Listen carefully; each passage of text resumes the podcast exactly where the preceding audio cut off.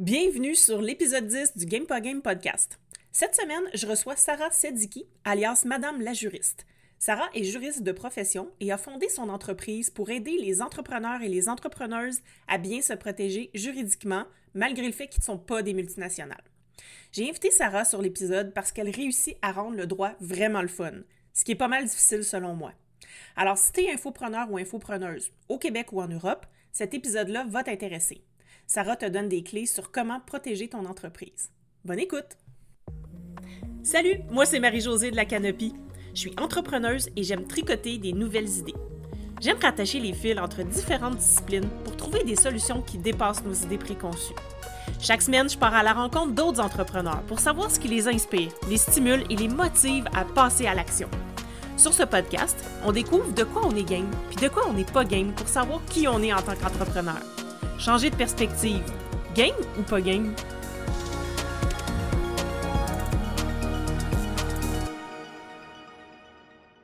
Salut Sarah, bienvenue sur le podcast. Salut Marie-Josée, je suis trop contente d'être ici euh, et euh, j'ai hâte de discuter avec toi lors de cet épisode. Eh bien, moi aussi, j'avais vraiment hâte qu'on se parle parce que j'adore ton approche. Euh, donc, toi, tu es juriste, Sarah, donc, et, tu, et tes clients sont des entrepreneurs, des solopreneurs, des petites entreprises, de ce que j'ai compris, en fait, sur ton compte. Mhm. Et j'avais hâte de te parler parce que j'adore ton approche du droit.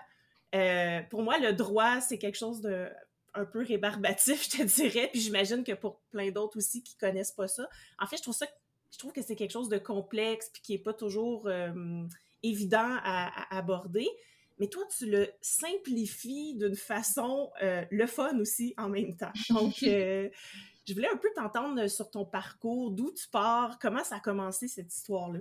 Ouais, bah déjà ça me fait plaisir euh, la manière euh, dont tu, euh, tu captes, on va dire, le message que moi je propose. Et c'est exactement ce que je veux délivrer, le côté fun et léger parce que bah du coup moi je suis juriste. Donc forcément je suis allée à la fac, j'ai eu des professeurs qui n'étaient pas du tout dans le fun et qui nous apprenaient de manière justement assez ennuyeuse le droit, assez poussiéreuse parce que c'est ça fait partie des choses qui existent depuis la nuit des temps, hein, le droit, les règles entre les, les, personnes pour que tout puisse, on va dire, bien se passer dans la communauté, dans la société. Donc forcément, euh, quand on apprend le droit en général, on sait qu'on va pas forcément beaucoup s'amuser. Euh, et, pour autant, bah, moi, après euh, l'université, j'ai travaillé pendant trois ans justement dans dans le droit public, donc dans les collectivités territoriales.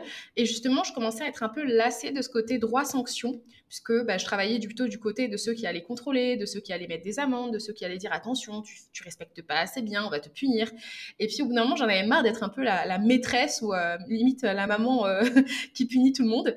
Euh, et, je voulais voir l'autre côté plutôt de la juriste fun, décontractée, qui explique aux entrepreneurs bah, pourquoi se protéger même quand on n'a pas encore une grosse structure, même quand on n'est pas une multinationale ou, et qu'on entreprend à titre individuel. Et donc, mm-hmm. oui, j'accompagne plutôt les solopreneurs surtout les femmes, parce que je trouve qu'elles sont euh, bah, un peu plus oubliées, je trouve, dans la sphère euh, juridique, où j'ai l'impression qu'on s'adresse plus à des, euh, jeunes hommes qui vont lever des millions dans leur start-up, et un peu moins aux femmes qui entreprennent pour avoir leurs propres revenus, pour aussi se payer des vacances, pour avoir une autre activité à côté de leur salariat ou même se lancer dans, dans un projet passion.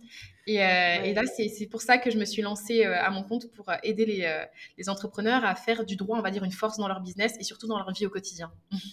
Ah, j'adore ça, j'adore ça, cette approche. Puis c'est ça que je trouve intéressant, en fait, parce que quand moi, je, te suis depuis un moment là, sur Instagram, puis et tu produis énormément de contenu. Euh, bravo d'ailleurs pour ça, parce que je sais pas comment tu fais. Bref, euh, ça, ce sera une autre histoire. On se rencontrera peut-être dans un autre podcast. Euh, mais, mais dans ton contenu, ce que je trouve, c'est que oui, on le sent vraiment que tu t'adresses à des personnes qui n'ont pas des gros moyens financiers, mais qui doivent quand même se protéger parce que quand on est entrepreneur, on doit se protéger euh, d'éventuels litiges avec des clients ou d'éventuels litiges avec d'autres organisations, d'autres organismes. Euh, comment tu vois ça, toi? Euh, mm. C'est quoi la base, en fait, qu'on devrait avoir en tant qu'entrepreneur quand on mm. veut se protéger? Bah déjà, la base, je pense que ce serait d'aller chercher l'information.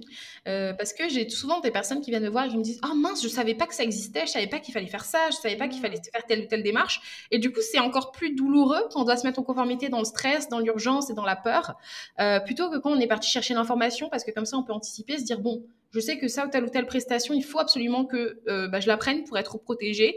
Mais euh, si j'ai pas encore les fonds aujourd'hui, je reviendrai dans quatre mois parce que je saurais euh, que je pourrais me payer ça.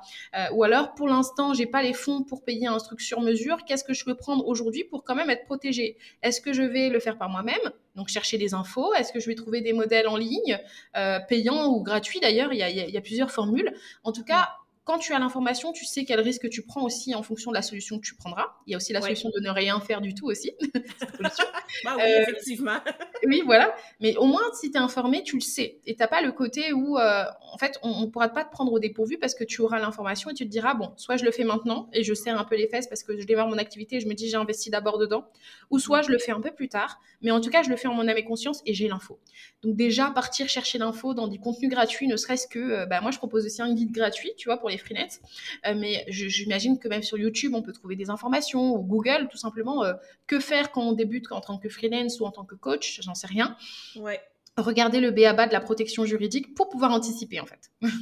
Oui, tout à fait. Et euh, je vois que, en fait, que toi, Toff, j'aime bien ton, ton, approche le bar à modèle, qui est en fait des modèles déjà préconçus que tu peux adapter à ton type d'entreprise. Mm-hmm. Et euh, je trouve ça vraiment euh, intéressant comme approche parce que justement, quand on n'a pas les outils pour, euh, ou, même le budget, hein, parce que comme tu dis au début, quand on commence, c'est difficile des fois d'investir des gros montants, mais en même temps, c'est l'œuf ou la poule.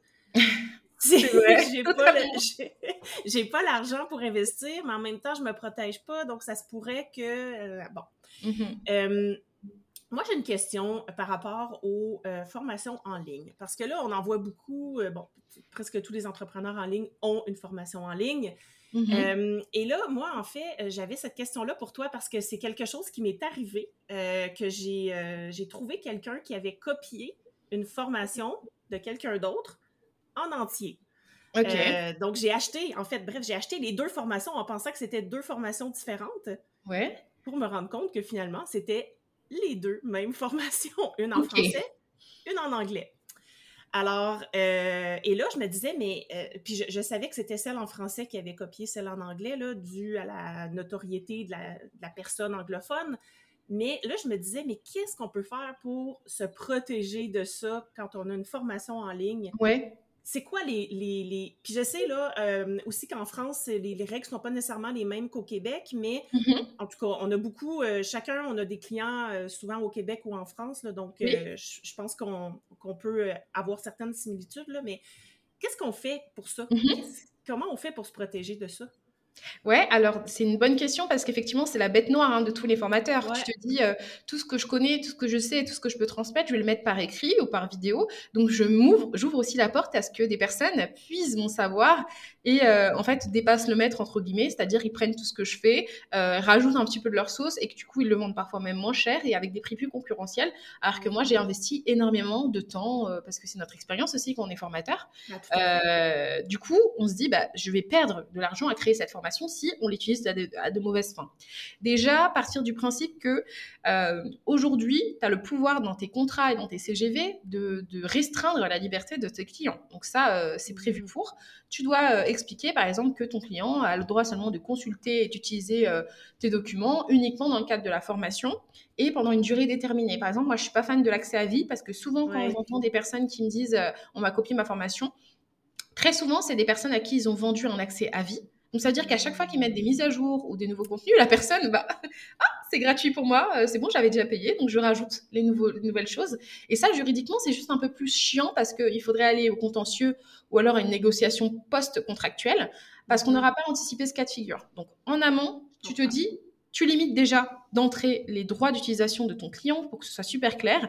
Et si jamais il, il s'avère qu'il ne respecte pas ces conditions-là, il peut euh, être euh, bah, soumis à des poursuites, donc de ta mhm. part, mais tout simplement une mise en demeure avec le retrait peut-être des accès, le retrait de tous les avantages, même s'il avait payé l'intégralité, et aussi derrière euh, peut-être une compensation financière pour toi parce que tu avais un manque à gagner puisque la personne t'a piqué une part du marché illégale, enfin de manière illégitime, quoi. Oui, oui, oui, je comprends, tout à fait. Donc ça, tu dois mettre ça en place dès le début, dans le sens où quand la personne achète ta formation, elle doit déjà voir que tu as mm. cette clause-là ou ce contrat-là, entre guillemets. Oui, mais et en plus, tu peux aussi rajouter une protection encore plus renforcée, mais ça c'est applicable dans la plupart des pays. Euh, en fait, chaque pays a son institut national de la propriété intellectuelle. Donc, Mhm. euh, l'INPI tout simplement. Et ici en France, bah, c'est INPI.fr, où dedans tu peux aller déposer une marque, par exemple pour protéger euh, ton entreprise, protéger par exemple la canopie. Je veux protéger euh, tous les supports et tout ce qui découlera de, de ce que je vais proposer.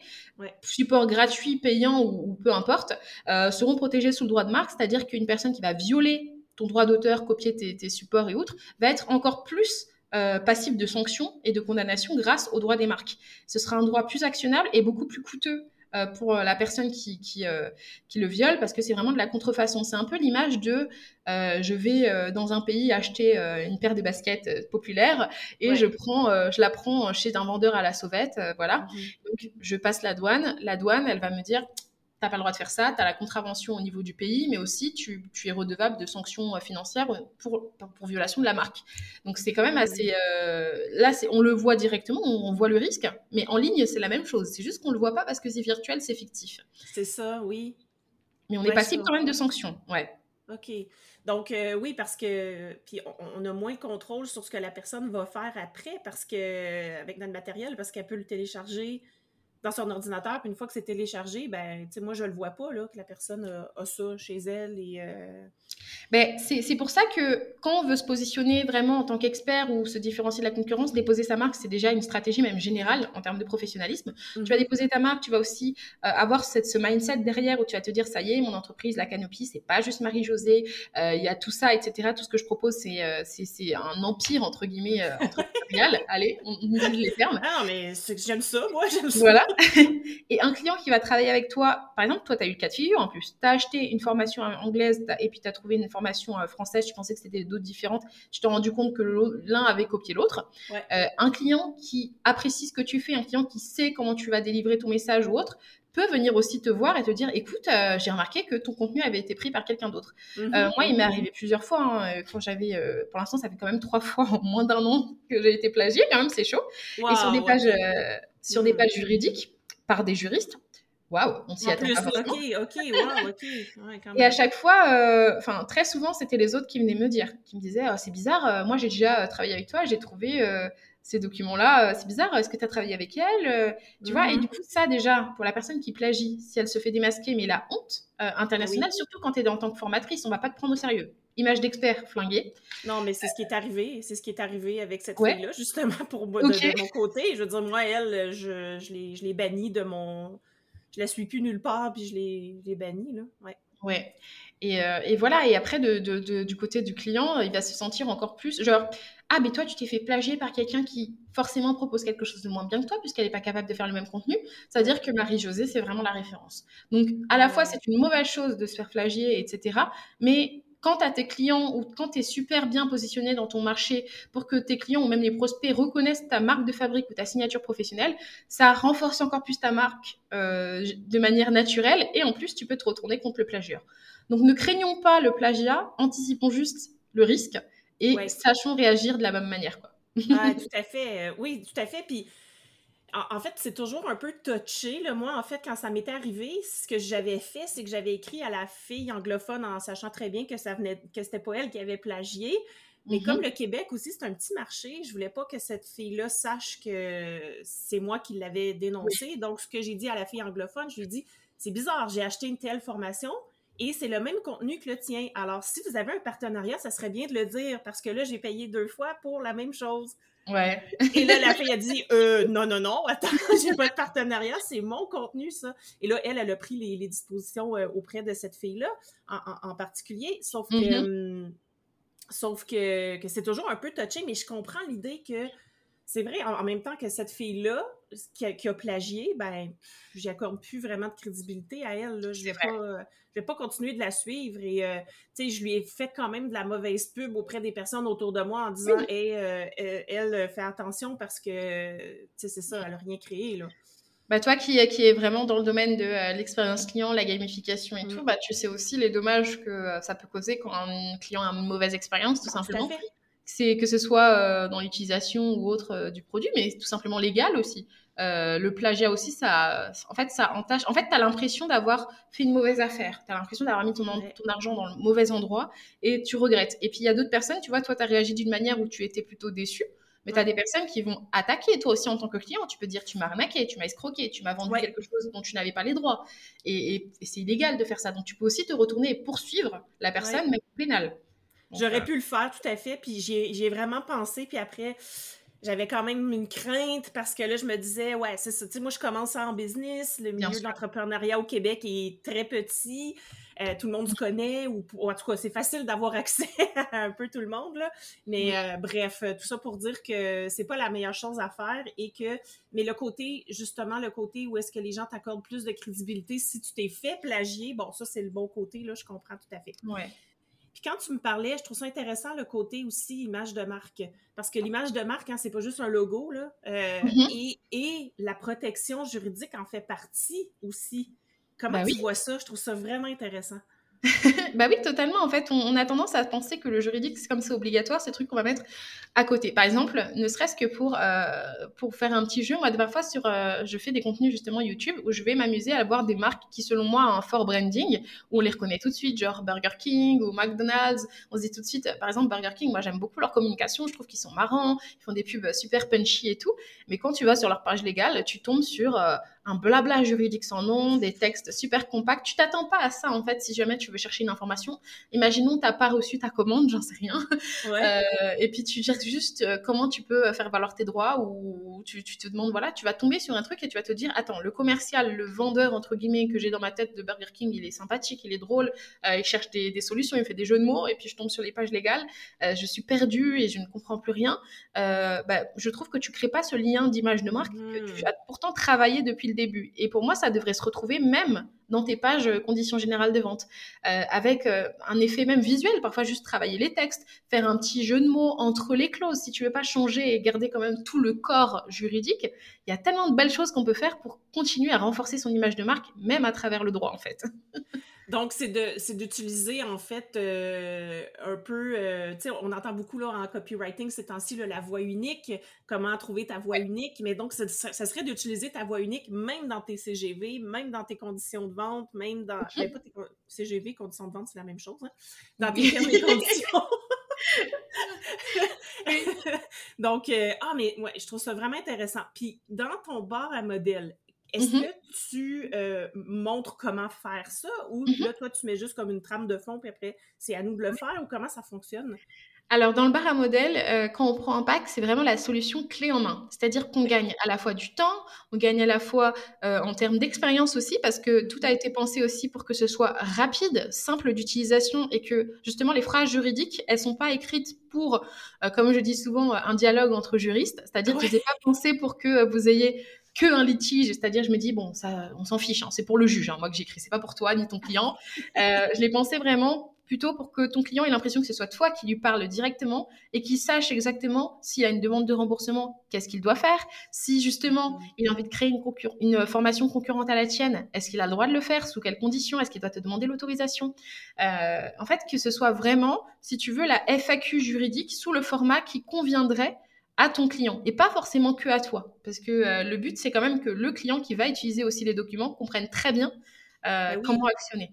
Mais c'est aussi à mon avantage que mon client comprenne bien. Puis moi, ça m'enlève des soucis après de, justement de mauvaise compréhension. Après ça, quand il y a un litige, ben, de, que le client mm. dise ben, c'était trop. Euh, c'était trop abscon comme contenu, je comprenais rien ou euh, bon voilà. Sachant qu'en plus c'est une des raisons euh, qui peut se retourner contre contre toi hein, quand tu es dans l'entrepreneuriat, c'est que ton client dise que tu as manipulé les conditions ou euh, que tu as caché certaines conditions avant qu'il achète. Ça c'est le pire du pire parce que tu peux faire annuler une vente. Donc imaginons la personne t'a payé 2000 euros, elle dit que tu lui as caché les conditions avant de vendre le, le produit et tout, elle peut demander l'annulation. Donc c'est quand même un grand manque à gagner. Maintenant un client, comme on a dit, insatisfait peut en parler à 10 autres. Il en parle à 10 autres qui font la même chose que lui. Ton client, euh, euh, il te fait couler. Et pour autant, ils utilisent des méthodes légales pour le faire. Donc, euh, on anticipe tout ça.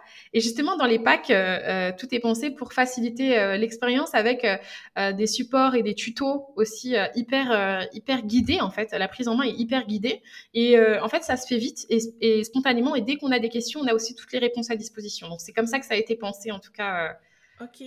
Pour pas que ce soit une charge mentale encore en plus. Oui, oui, oui, ben tout à fait, parce qu'effectivement, moi, je trouve que ça paraît gros au début. Puis, euh, bon, moi, j'avais acheté des modèles en ligne déjà mhm. euh, qui étaient de base, là, mais euh, j'ai l'impression que, hum, en tout cas, je vois déjà la valeur ajoutée d'acheter ce, genre de truc que tu proposes qui est plutôt déjà mieux adapté aux, entrepreneurs, aux infopreneurs, parce que. Ah Parce que moi, j'ai acheté en ligne, c'est comme, c'est des conditions euh, de base. Puis après ça, ben, moi, j'en ai ajouté qui étaient les miennes. Mais après ça, qu'est-ce que ça vaut, un côté juridique? J'en ai aucune espèce d'idée. Donc, euh, c'est tout ça. Puis là, moi, je suis toujours, en fait, je suis encore en questionnement. Hein. Qu'est-ce que je fais? Est-ce que, parce que moi, j'ai des clients en Europe beaucoup, et mm-hmm. je me dis, est-ce que je dois me conformer aux normes européennes ou si seulement les normes québécoises, canadiennes sont, sont suffisantes? Oui. Donc ça, c'est toujours ma question encore. Je suis encore euh, un petit peu dans le mm-hmm. flou là-dessus. Là.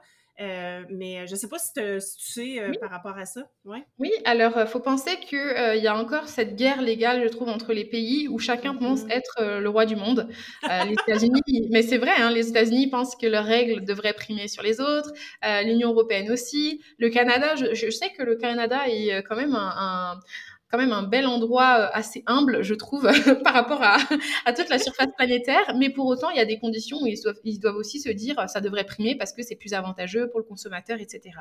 Alors, si tu veux, quand il y a de la dimension internationale, on a le droit, quand on est entrepreneur, d'imposer des règles qui nous, qui nous arrangent. Par exemple, euh, Canva, il me semble que c'est une boîte australienne qui impose le droit californien parce que pour eux, c'est plus avantageux, euh, ah. c'est plus intéressant. Euh, je ne sais pas pour X ou X raison, par exemple, peut-être le délai de rétractation ou d'autres avantages, ils ont le droit de le faire parce qu'ils ont cette dimension internationale.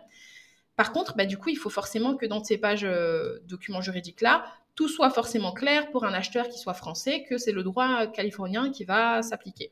Ah oui, ok. Hey, wow, tu m'apprends vraiment quelque chose. non, mais oui, on a le droit. Ça veut dire que même si toi, tu n'as pas le lien direct, tu as le droit de définir que c'est ça, que le, droit applicable. Par contre, en cas de litige, ce qui va se passer, c'est un consommateur, par exemple, qui est français, il va dire bah moi je préférais que ce soit le droit français qui s'applique. Et toi tu dis bah non, dans le contrat c'était le droit euh, californien ou québécois, j'en sais rien. Mm-hmm. Et en fait, ce qui peut se passer dans le pire des pires, c'est que vous n'êtes pas d'accord, vous allez rencontrer ce qu'on appelle le tribunal des conflits, qui va aller déterminer quel est le droit applicable en fonction de règles internationales, c'est-à-dire est-ce que c'est plus avantageux pour le consommateur, pas forcément pour le professionnel, mais voilà, est-ce que c'était vraiment clair que c'était ce droit-là qui s'appliquait, etc. Euh, et, en fait, ça, c'est euh, c'est pas souvent ce qui est appliqué. En général, on se dit, bah, si c'est euh, le droit français dans le contrat, bah, c'est le droit français qui va s'appliquer dans tous les cas. Mais parfois, quand on n'est pas d'accord, bah, ça peut aller jusque-là, quoi. Mais ça existe. Et euh, pour anticiper ça, bah, il y a certaines, euh, justement, par exemple, je sais pas, Apple, euh, comme ils sont tellement grands dans le monde, bah, souvent ce qu'ils font, c'est plutôt, ils vont avoir des conditions générales de vente spécifiques pour la France, des conditions générales de vente spécifiques pour l'Angleterre, etc. Donc il y a tellement de schémas juridiques quand il y a de l'international que c'est complexe. ok, je comprends. Mais est-ce que quelqu'un pourrait, par exemple, moi je, je, me dis, ok, je me fie sur le droit canadien pour dans, mm-hmm. dans, mes contrats, mais que toi, tu es européenne, tu achètes chez moi, puis tu me dis, moi je suis pas d'accord que ce soit le droit canadien Mm-hmm. même si c'est celui qui est dans mon pays d'origine. là. Ouais, c'est possible aussi. Ça, c'est après idéalement normalement il faut le, le, prévoir euh, avant que vous signiez. Hein. C'est de la négociation contractuelle. Donc vous pouvez très bien mettre, euh, ça existe de mettre le droit mixte. Euh, c'est-à-dire certaines clauses vont être sous le droit, euh, mhm. le droit euh, que tu veux et puis l'autre sous un autre pays. après, le truc qui est embêtant, c'est que par exemple en France, non, en Europe, on a la notion du RGPD. Donc le RGPD, c'est le règlement général de la protection des données personnelles, qui n'existe pas sous cette même forme au Canada, aux États-Unis mhm. et tout.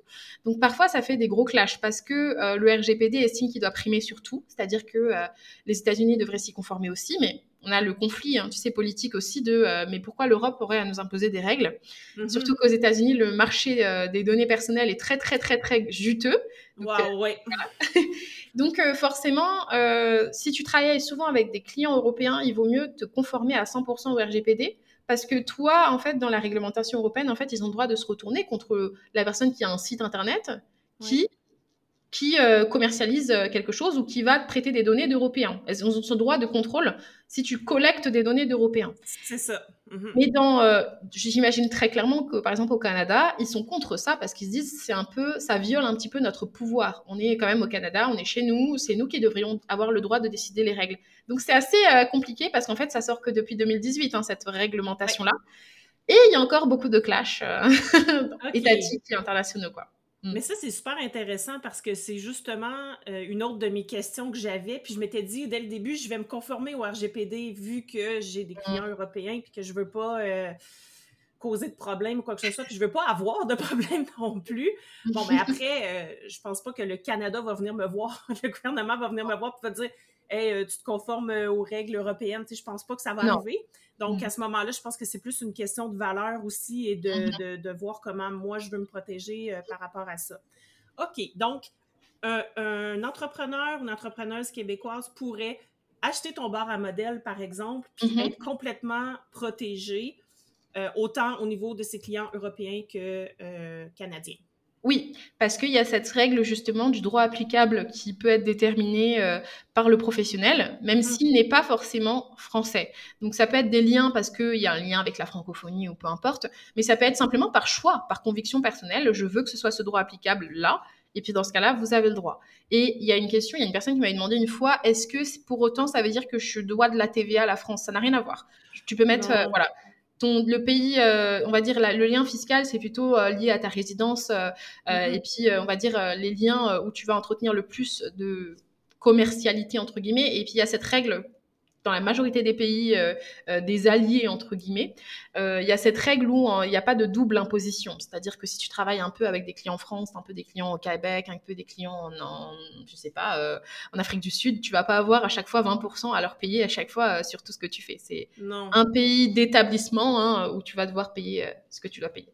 OK, donc ça, c'est intéressant aussi à savoir que c'est complètement indépendant un de l'autre. Donc, mm. tu es ta protection juridique, c'est ta protection juridique. Puis après ça, la fiscalité, c'est la fiscalité de ton pays, euh, tout à fait. Donc oui, parce qu'effectivement, si moi, je te vends quelque chose, tu, euh, je te charge pas de, taxes. Oui. OK, j'aime ça, j'aime ça, j'aime ça. Euh, puis, c'est quoi... bon, là, j'aimerais ça qu'on revienne un peu sur ton parcours, dans le sens où, mm. est-ce que tu as eu des difficultés au début en termes de. Parce que je, vois que tu présentes pas le droit comme tout le monde présente le droit. Est-ce que ça cause, est-ce que ça t'a causé des difficultés ou des défis au début? Au niveau de ta communauté de juristes ou euh, comment ils ont perçu ça? Alors, il faut savoir que euh, dans les juristes, on a plusieurs catégories. Tu as, euh, les avocats, tu as aussi les juristes en entreprise, tu as aussi bah, du coup les formateurs, moi dont je faisais plutôt partie, c'est ceux qui transmettent des connaissances. Mm-hmm. Et tu as des guéguerres parfois entre chacun. Alors, souvent, les juristes d'entreprise vont pas forcément intervenir parce qu'ils travaillent pour une boîte, donc ils sont mm-hmm. salariés pour une boîte, donc en général, ils vont pas intervenir. Par contre, les avocats, ils ont ils ont pas, tous, hein, je m'entends avec très bien avec beaucoup d'avocats, mais euh, certains avocats, on va dire de l'ordre des avocats, voient très mal tout ce qui est nouveau, tout ce qui est trop innovant dans le droit et qui n'est pas l'initiative d'avocat. Donc c'est un petit peu euh, ah, une guerre entre euh, tout ce qui est juriste, formateur, freelance, etc. et les avocats. Et on va dire que c'était plutôt ça le plus gros défi que j'avais quand je me suis lancée, c'était que je voulais pas avoir une guerre, une croisade avec des avocats. Et euh, j'ai une bonne communauté d'avocates qui me suivent et qui sont contentes et qui apprécient mon travail. Et en off, j'ai aussi eu des moments où effectivement euh, des avocats venaient me voir et me disaient on va porter plainte pour ce que vous faites, c'est illégal. Euh, ça m'est arrivé une fois. Et finalement, ils sont revenus sur leurs mots parce que bah, avec la réglementation, il faut savoir que quand même, je me suis bien informée avant de me lancer. J'ai fait que ce que j'avais le droit de faire. Et, et, puis ils ont laissé tomber au bout de trois semaines. Mais c'est quand même, je pense que c'est des choses qui reviendront assez fréquemment parce que je me positionne comme étant innovante dans, dans, le droit et que à chaque fois, je pense que tu en auras un, deux, trois qui, qui tiqueront. À chaque année, j'en sais rien. Donc, je suis prête à ça et puis euh, je suis préparée psychologiquement, c'est tout, et puis euh, même juridiquement. ouais, ben j'imagine que juridiquement, oui, tu t'es informée avant pour savoir ce que tu avais le droit de faire, effectivement. Mais, mais c'est fou, hein, comment, quand tu amènes quelque chose de nouveau qui est un peu à contre-courant, ça fait mm. réagir autour de soi, puis tout ça, mais... Euh, ouais, mais c'est comme pour les pour les médecins aussi, il y a certains médecins, l'ordre des médecins qui, sont, qui voient très très mal tout ce qui est thérapeute, mmh euh, naturopathe, etc. Mmh Alors moi, je m'y connais pas assez bien pour savoir quel est l'avantage de la naturopathie par rapport à la médecine euh, traditionnelle, etc. Mais je sais que c'est aussi des gros débats. Il y a des personnes qui se font aussi contrôler. Euh, on leur dit, bah non, vous n'avez pas le droit de donner des conseils médicaux. Puis ils vont expliquer, non, c'est pas des conseils médicaux. Je recommande juste un produit en naturopathie. Et c'est la même chose, je pense, pour toutes les, les prestations un peu périphériques, quoi, qui sont aux alentours de, de professions très réglementées et qui mhm. sont vieilles comme le monde. Donc euh, voilà. il y a comme une chasse, il y a comme une chasse gardée autour de ça. Puis dès que quelqu'un déroge un petit peu, qui sort des mm. sentiers battus, là, ils se sentent un peu peut-être menacés ou. Euh, ben, parce qu'il il peut effectivement avoir des dérives, et ça c'est vrai, et c'est pour ça aussi qu'il contrôle, ce qui est une bonne chose, parce qu'une personne aujourd'hui qui va te dire, euh, qui va te faire de la chirurgie avec, j'en sais rien, un cutter, j'en sais rien, il peut y avoir des risques, surtout dans le domaine de la santé, il peut y avoir des risques quand même assez graves ou une personne en naturopathie qui va dire euh, tu peux prendre ça, tu vas guérir du sida, j'en sais rien. Euh, non, euh, voilà. oui, mais par contre, pas bah, pareil pour nous dans le droit, il y a des sanctions. Effectivement, parfois la justice se positionne pour contre des juristes qui se lancent à leur compte parce qu'ils vont faire semblant d'être avocats, ils vont aller au tribunal, ils vont mener des dossiers oh. alors qu'ils n'ont pas le droit de le faire, ils savent pas le faire c'est quand même des choses assez graves bah où ils s'en rendent compte après que c'était un usurpateur en fait et donc du coup effectivement il y a des grosses condamnations ou aussi des, personnes qui euh, font semblant d'être avocats. Souvent, c'est ça, c'est ça en fait. Ils vont dire je suis avocat, mais en fait, ils ne sont pas déclarés à l'ordre et qui vont donner des conseils, qui vont être euh, du coup euh, pénalisants pour la personne, qui va perdre des millions, des milliers d'euros, quoi. Mm. Donc forcément, ces personnes-là aussi, même si c'est pas le risque de la santé pour le coup, c'est plutôt le risque financier, mais c'est mauvais pour eux, pour leurs clients, pour la réputation des avocats aussi. Donc forcément. Mm. Oui, parce que oui, oui, tout à fait. Puis après, les gens perdent confiance en la profession parce qu'il y, a plein de charlatans qui font n'importe quoi. Là. Ça, je, tout à fait. tout à fait, tout à fait. qu'est-ce que tu vois euh, comme. qu'est-ce que ce serait pour toi, ben, selon toi, le plus grand défi juridique des petites entreprises comme euh, comme la mienne ou comme la mhm. tienne, mais qui est un petit peu plus grande que la mienne, je crois. je sais pas. Euh, je pense que le défi juridique, c'est de, de, comprendre qu'en fait, se mettre en conformité, ce n'est pas une chose qu'on fait en une fois. C'est-à-dire que tout au long de son étape entrepreneuriale, tout au long de son avancée, le juridique va revenir tout le temps. Donc, c'est pas quelque chose qu'on fait en une fois déjà, parce que on évolue nous-mêmes en tant que personne. Aujourd'hui, euh, tu te lances euh, en tant que prestataire de service. Après, plus tard, euh, tu as envie de faire une formation. Après, plus tard, tu as envie peut-être de monter une agence, on sait rien. Ça va changer. Tout ça, c'est la merde pour tes CGV. À chaque fois, tu vas devoir changer. ensuite, tes clients aussi peuvent évoluer. C'est-à-dire que tu peux avoir des clients au début qui sont des consommateurs parce que tu te dis bon bah moi je vais aider que ceux qui veulent un peu se lancer ou qui sont pas encore déclarés puis à la fin tu te dis oh non moi je travaille qu'avec des pros ça c'est mon profil et tout encore une fois tes conditions juridiques vont changer ça peut changer au niveau de la loi. La loi peut évoluer. Il peut y avoir des modifications de la réglementation, des choses qui étaient OK avant qui sont plus aujourd'hui ou qui sont précisées. Encore une fois, ça change, ça va impacter euh, tes documents euh, juridiques. Et après, de manière générale, ton avancée, en fait, dans l'étape où tu es, tu auras forcément besoin de fur et à mesure d'autres documents juridiques. Par exemple, tu débutes, tu vas avoir besoin bah, de tes CGV, des mentions légales, de la politique de confidentialité si tu as un site. Mhm. Et petit à petit, tu vas commencer à bah, te dire, bah voilà, je commence, je travaille avec mes clients, c'est très bien. Oh, peut-être que là, euh, mes clients longue durée, je vais avoir besoin d'un contrat. Euh, peut-être, oh, bah là, je commence à avoir beaucoup trop de clients en même temps, je vais commencer à mettre en place un système de partenariat avec un autre freelance qui prendra mes dossiers pour moi. Euh, je veux que mes clients me recommandent et touchent une commission, contrat d'affiliation etc., etc. En fait, ça avance au fur et à mesure que toi, tu grandis. Euh, et, c'est pour ça que le droit, ça s'arrête jamais comme aventure. Un jour, peut-être ton entreprise va tellement grandir que tu vas dire, en fait, je vais prendre des, salariés directement, je vais plus avoir besoin de freelance, contrat de travail. Voilà, ça change. Donc, euh, de ce que je comprends, c'est qu'on devrait trouver une bonne personne qui, nous aide à évoluer tout, au long, euh, tout au long de notre parcours entrepreneurial, du début jusqu'à chaque fois que quelque chose mhm. change. oui, oui, mmh vas-y, excuse-moi. Euh. Oui, oui, euh, c'est pour ça aussi que j'ai pensé, voilà, ce système de euh, j'accompagne, j'espère, tout au long de la vie entrepreneuriale, les personnes qui me suivent, parce que vous vous rendrez bien compte, une fois qu'on met le pied dans le juridique, on commence à se dire que c'est tellement important qu'à chaque fois qu'on va créer une nouvelle chose ou qu'on va faire de la sous-traitance ou qu'on va, je sais pas, même faire une collaboration avec un autre entrepreneur, on va se dire, il faut que je pense aussi à ma protection juridique. Mhm. Et c'est ce que moi j'appelle en tout cas ces actions indolores. Parce que quand on achète un modèle ou un truc comme ça, on va pas se dire, ah bah je vais gagner 10K grâce à ça, euh, je vais gagner ça ou, tant de choses. Il n'y a pas ces promesses-là. Non. Mais ça fonctionne tellement bien que tu vas plus t'en soucier. C'est-à-dire qu'aujourd'hui, tu vas, ça se trouve, là, au moment où on parle, tu as un des clients qui se dit, en fait, j'aimerais bien être remboursé. Et il va pas forcément te le dire. Il va aller regarder tes conditions juridiques. Il va voir, mince, euh, j'avais tant de temps pour demander un remboursement, sinon c'est fini. Cette personne-là va pas te recontacter. Ou si elle le fait, elle le fera en connaissance de cause et elle te demandera quelque chose, en tout cas en partant du socle de négociation contractuelle qui sera, en principe, il n'y a pas de remboursement, donc après, c'est que par faveur. Mm-hmm. Donc tout ça, tu te rends pas forcément compte. Et pour autant, ça travaille pour toi, euh, mais à 100%, quoi. Vraiment. Mm. Ah, mais c'est ça, c'est vraiment intéressant dans le sens où euh, on, sauve aussi beaucoup de temps, beaucoup d'énergie en mettant en place toutes ces choses-là en amont. Euh, ce qui fait qu'on, ben, comme tu dis, ça nous enlève cette, euh, cette épine-là dans le futur, ce qui fait qu'on est beaucoup plus énergique pour donner, ben, en fait, pour travailler avec nos clients. L'autre fois, j'ai signé un contrat d'affiliation avec une entrepreneuse québécoise, puis elle me dit par DM, elle dit, euh, je me souviens plus comment elle m'a amené ça, mais elle dit, je vais t'envoyer le contrat. Euh, puis là, elle se justifiait de m'envoyer le contrat, puis tout ça. Puis tu voyais qu'elle marchait un peu sur des œufs, sur des œufs quand elle m'envoyait le mhm. contrat. Puis là, j'ai dit, ben parfait, let's go, tu sais, envoie-moi là. Puis bon, j'ai lu, j'ai signé tout ça. Puis là, j'ai réécrit, je dis, mais attends, là, j'ai senti que tu, sens, que tu sentais que tu devais te justifier de m'envoyer le contrat. Est-ce que mm-hmm. c'est parce que la plupart des gens, euh, est-ce que tu as eu des mauvaises expériences là-dessus, tu? Puis elle me dit, ben effectivement, il y en a qui sont surpris que j'envoie un mm-hmm. contrat. Fait que là, j'essaye d'amener ça de, manière un peu plus euh, smooth. Puis là, j'étais là, mais mon Dieu, mais il me semble que c'est la base. Ouais. Euh, comment t'amènes ça? Comment tu vois ça?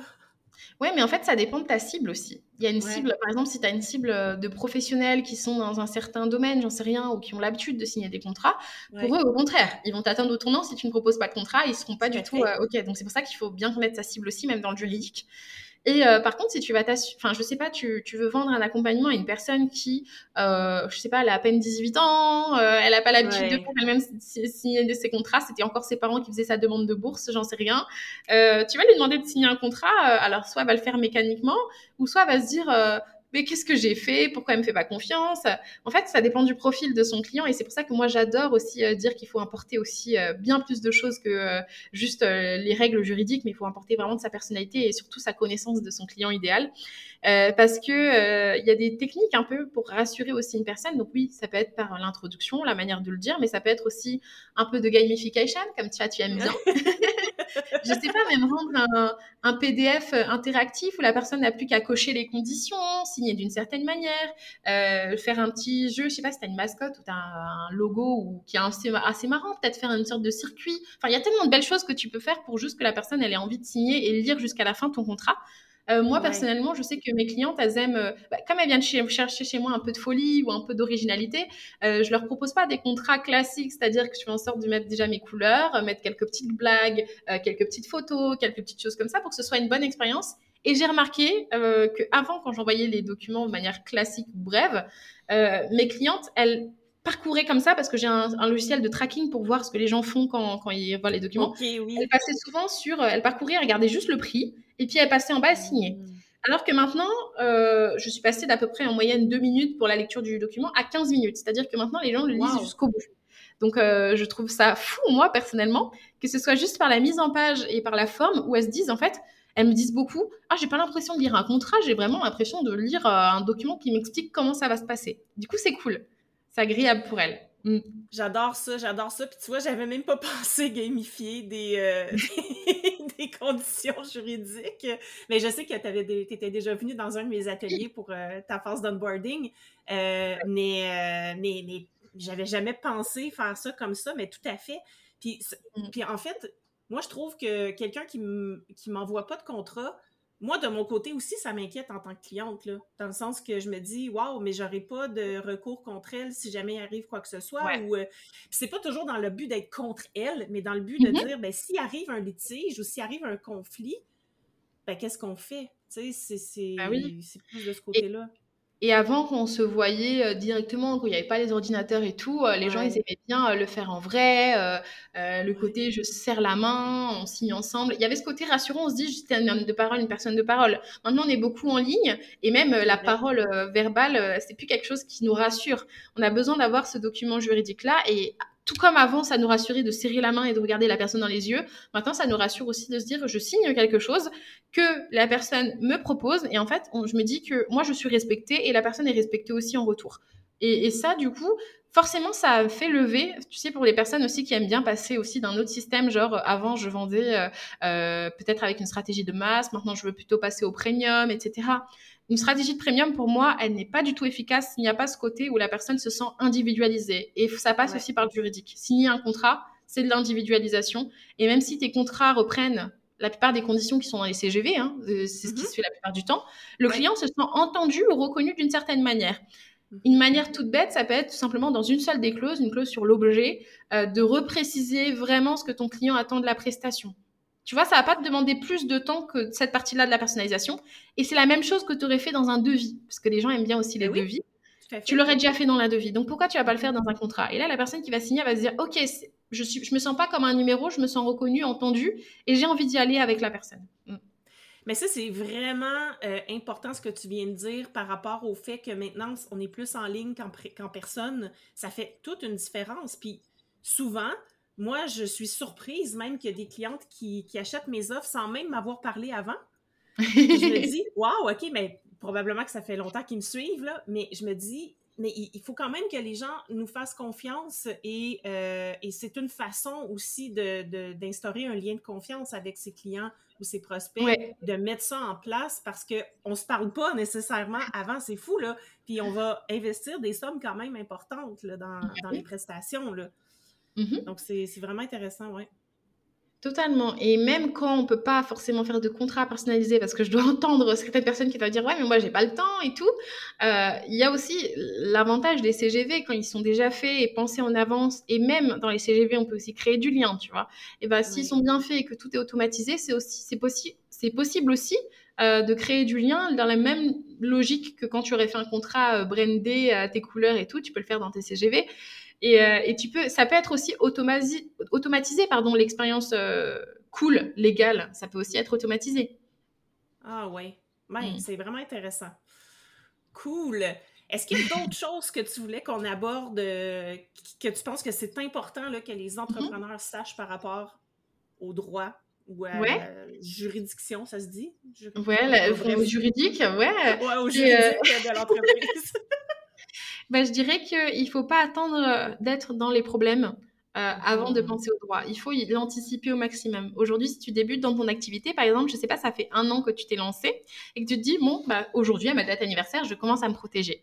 C'est bien, tu seras protégé pour l'avenir, mais la période de aujourd'hui, à, du coup, les 365 jours avant, ne sera pas couverte. C'est-à-dire que mmh. tes anciens clients, il y a des méthodes. Hein. Tu peux renvoyer un contrat, tu peux envoyer tes CGV pour dire maintenant elle s'applique à tout le monde. Il y a des choses, mais il faut y penser.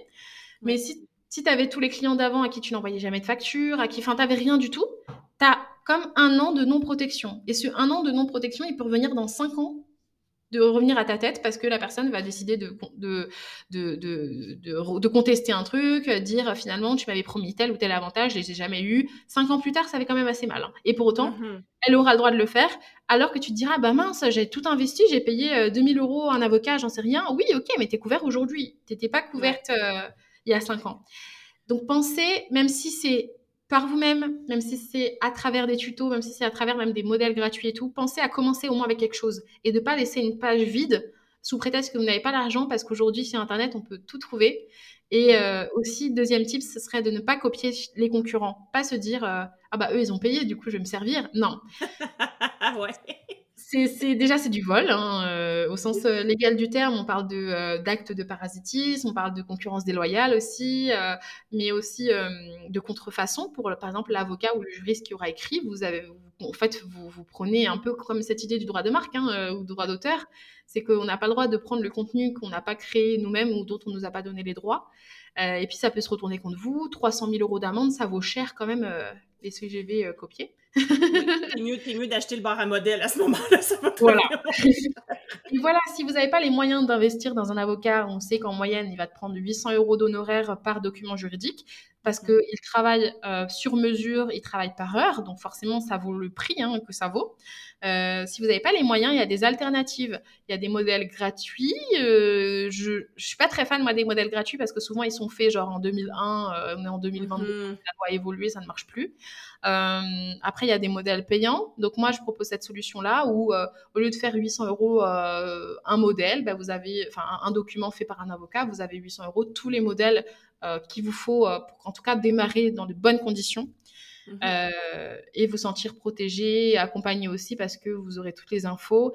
Et surtout, ce que moi je mets vraiment en avant, c'est que je, je, je, brise la règle selon laquelle on doit parler d'une certaine manière formelle dans ces documents juridiques.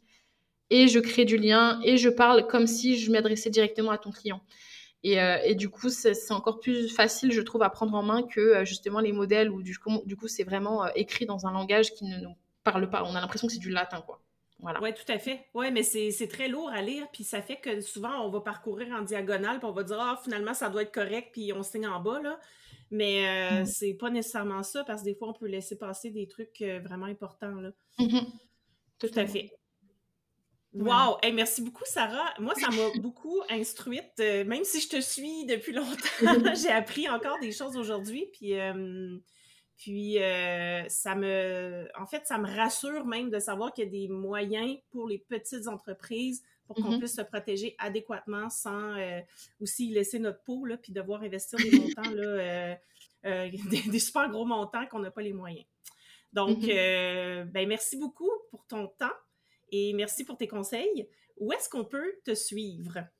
Merci à toi déjà euh, pour cet épisode. Vous pouvez me retrouver sur Instagram sur le compte euh, Madame la juriste ou sur euh, le compte, le nouveau compte où je vais publier plus du contenu vraiment sur les, documents juridiques qui sont adaptés en fonction de l'étape où vous êtes. Hein. c'est legalpitch.fr, donc legal euh, pitch comme en anglais euh, la pêche, pardon. Mm-hmm. Et, euh, c'est pareil sur les sites, vous pouvez me trouver sur madamelajuriste.fr ou legalpitch.fr pour trouver tout ce qu'il vous faut, le bar à modèle, des informations et même bientôt une, plateforme d'abonnement que je vais lancer. Oh, wow, super, j'ai hâte de voir ça. Puis je vais mettre toutes les infos dans les show notes, évidemment. Donc, si vous voulez aller suivre Madame la juriste, ce que je vous conseille fortement de faire, vous allez avoir toutes les informations dans les show notes. Donc, euh, ben, merci encore, Sarah. Puis nous, on se reparle la semaine prochaine. Bye! Merci. Si tu as aimé ce que tu viens d'entendre, aide-moi à faire connaître le podcast. Invite du monde à se joindre à notre gang. Abonne-toi puis mets 5 étoiles pour que tout le monde sache où on est. Puis rédige un avis sur ta plateforme d'écoute préférée. On se parle la semaine prochaine? Bye là!